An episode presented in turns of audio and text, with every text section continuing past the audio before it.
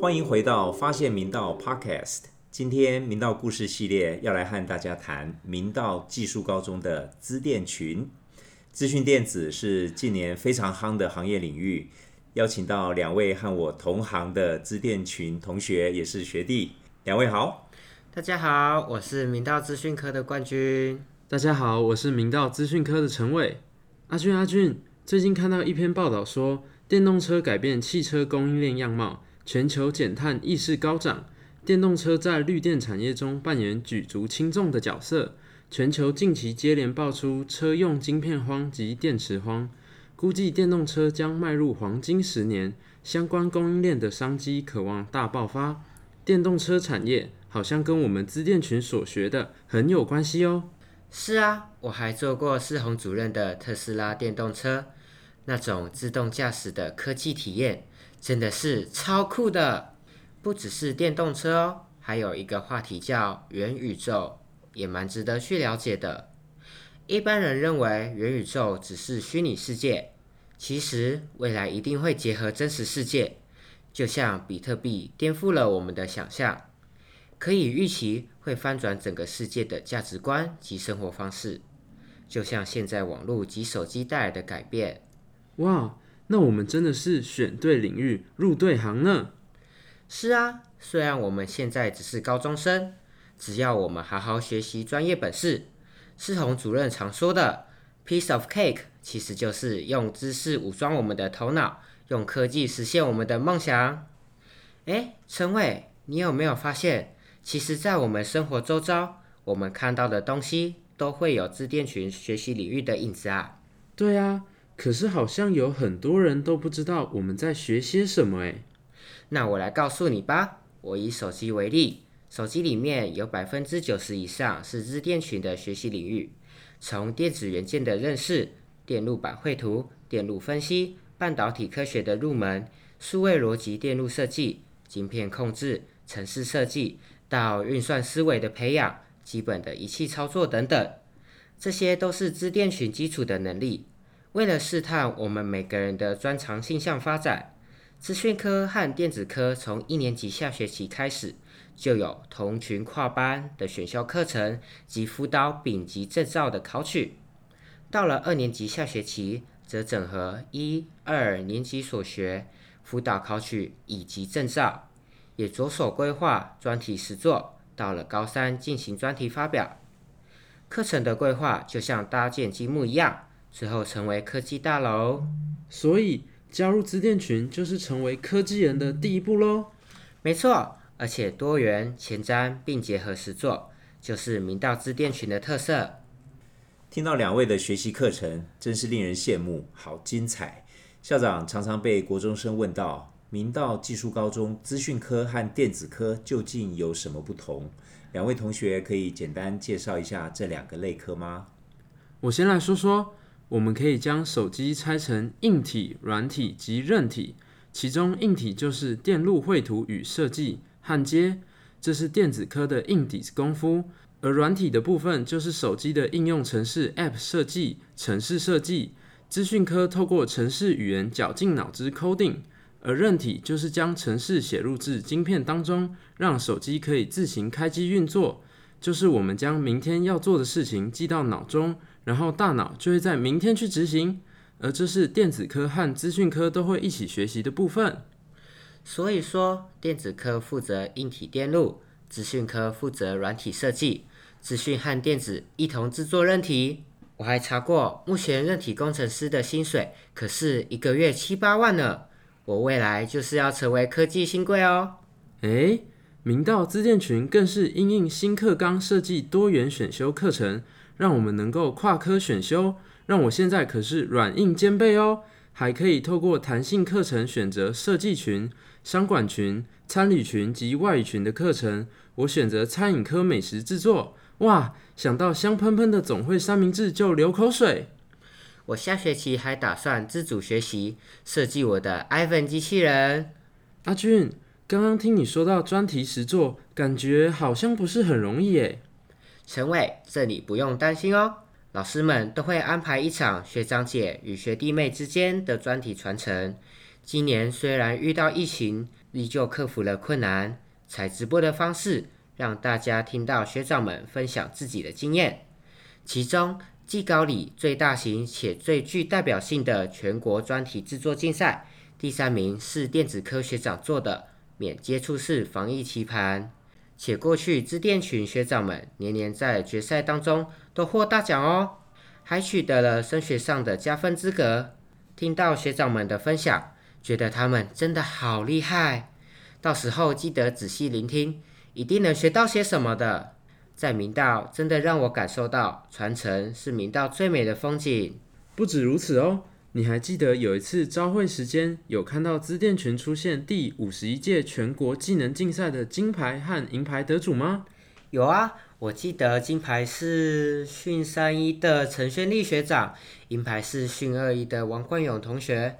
看到消息后，我也上网了解了云端运算 AWS，也知道了其实我们常用的 Foodpanda、Netflix 的这些服务平台，也都是使用了这样的云服务。轩立学长和冠勇好厉害哦！今年轩立学长还受到 Amazon Web Service 的邀请，参加由 AWS 在美国 Las Vegas 所举办的 Re-Event 年度研讨会。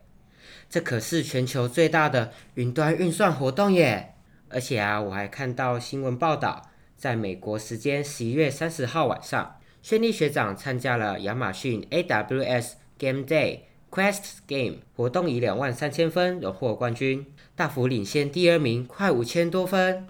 而且轩立学长是该场次中唯一学生身份，令 Game Day 团队相当惊艳台湾学生实力。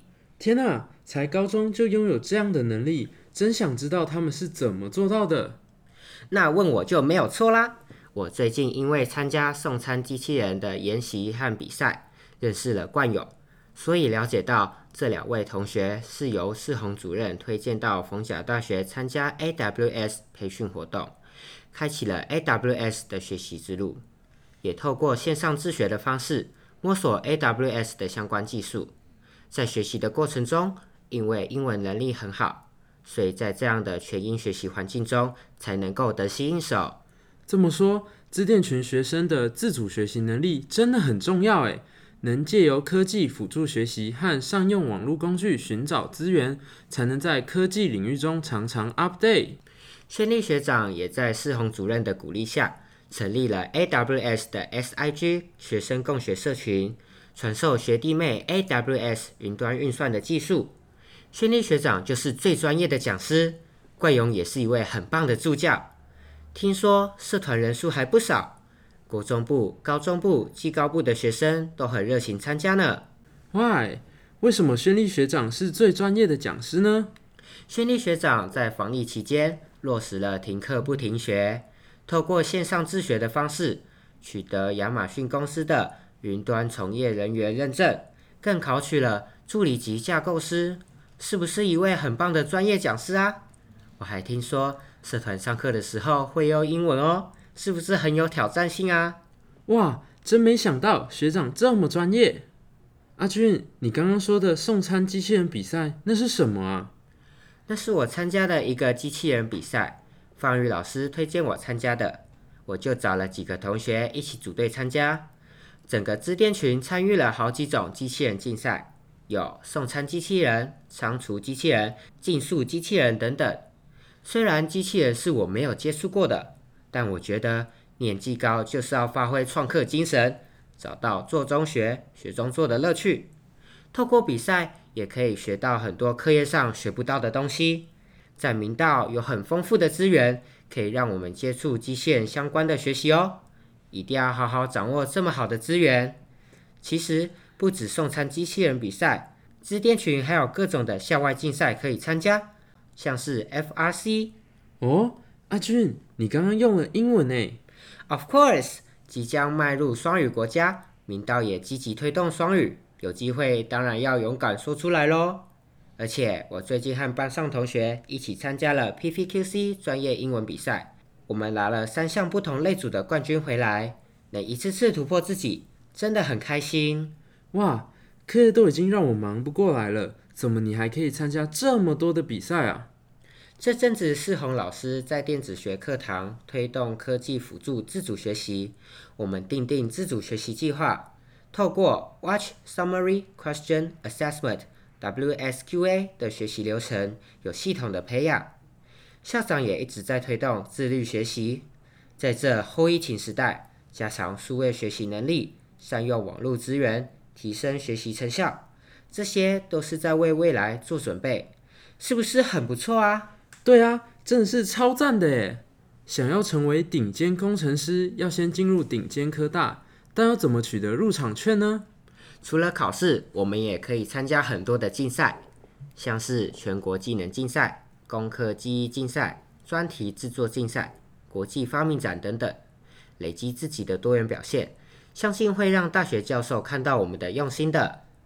自电群的升学管道非常的广。可说是条条大路通资电，大学资电相关科系里的基础都是来自资讯科和电子科。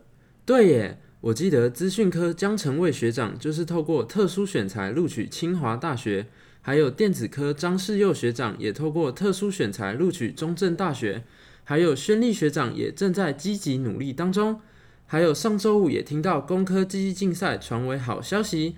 紫三一王绿成学长拿到数位电子职种优胜，训三二郭品贤学长和蔡坤义学长拿到机器人职种优胜。这些学长都是透过技能的表现，把握未来升学加分的机会。阿俊，你想好自己未来的出路了吗？还没完全想好耶。不过啊，我一直都要去探索自己，也去了解现在可以做哪些准备。那可以跟我们分享一下吗？想成为机器人工程师。数学及物理要够好，懂机电整合、写程式。最重要的是能够成为不同工程师之间的协调者。想成为硬体工程师，要懂电路设计及仪表软体使用。实际操作方面，要学会电脑绘图，接着是雕刻电路板，最后是焊接元件。想要成为韧体工程师及物联网工程师，就要建立运算思维，学会撰写程式语言。例如 C 加加、Python 等，也学习晶片控制和网络相关知识。工程师应该就不止这些了。前几天我们可以看到，在一八到二一年之间，资讯电子相关的工程师就占了八成诶。资讯电子新贵拥有薪资优势，绝对不是浪得虚名。